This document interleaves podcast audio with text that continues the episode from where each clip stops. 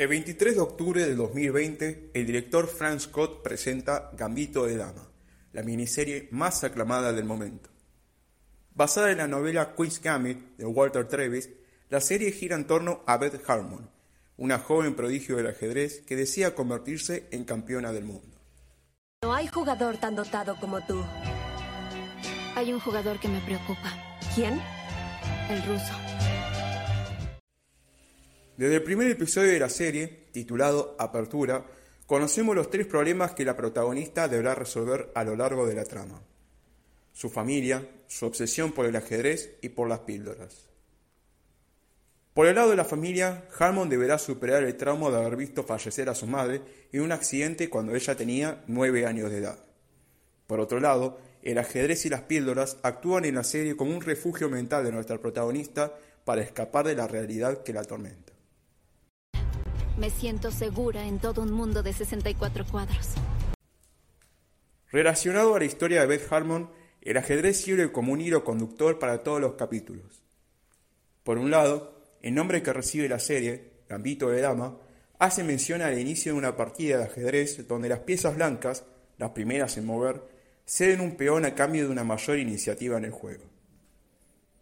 Por otro lado, el ajedrez actúa de a momentos como un personaje más de la serie, que acompaña a la protagonista en su desarrollo hasta convertirse en la número uno.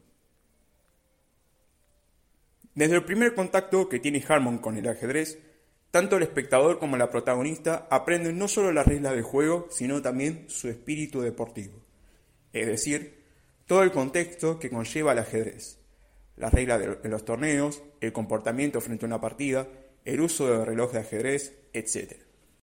¿Puedes decirle a las lectoras de Live cómo se siente el ser una chica entre todos esos hombres? En realidad no me importa. El ajedrez no siempre es competitivo. El ajedrez también es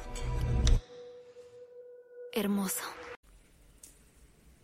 En primer lugar, cuando el señor Sheva, el conserje del orfanato, le enseña a jugar ajedrez a Harmon, la primera partida que vemos es un jaque mate pastor, uno de los más rápidos ya que consta de tan solo cuatro jugadas. Después, en su segundo encuentro, Harmon juega mejor y no pierde la partida como antes, pero es forzada a abandonar porque Jabal captura a su dama, la pieza más valiosa después del rey, en tan solo seis jugadas. Por último, en su tercer match con el conserje, cuando Harmon ya está familiarizada con el juego, nuestra protagonista demuestra tener un talento innato para el ajedrez y vence a Shelval sin ningún problema. A partir de este punto, podríamos argumentar que el ajedrez se desarrolla a la par de la protagonista como un personaje que aprende de sus errores.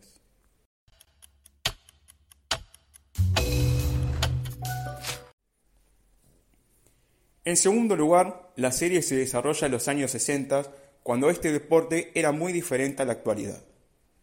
A partir de acá, tanto la protagonista como el ajedrez se adaptan a las costumbres de la época. Un claro ejemplo de esto es el hecho de postergar las partidas, una costumbre ajedrecística que en la actualidad no sucede, ya que los encuentros de hoy en día empiezan y terminan mucho más rápido. Otro ejemplo más interesante es la diferencia a cómo anotan las jugadas del tablero. En la época en la que transcurre la serie, era común usar el lenguaje descriptivo para anotar las partidas diferente a la notación algebraica de la actualidad. Por un lado, el lenguaje descriptivo en ajedrez se caracteriza por llamar a las columnas del tablero por el nombre de las piezas. Por otro lado, la notación algebraica de hoy proporciona la casilla de origen y la casilla de destino de cada movimiento. Finalmente, otro detalle muy interesante relacionado al ajedrez es que el director pidió asesoramiento del ex campeón del mundo, Garry Kasparov, para cuidar que cada tablero estuviese bien ubicado y que cada partida que viéramos en la pantalla estuviese basada en algún match de la vida real. Desde este punto, podemos ver aperturas conocidas como la siciliana, Variante Nailor, la Carocán, Rui López, etc. Además, se hace mención a grandes ajedrecistas de la historia como Philidor, Capablanca, Paul Morphy, etc.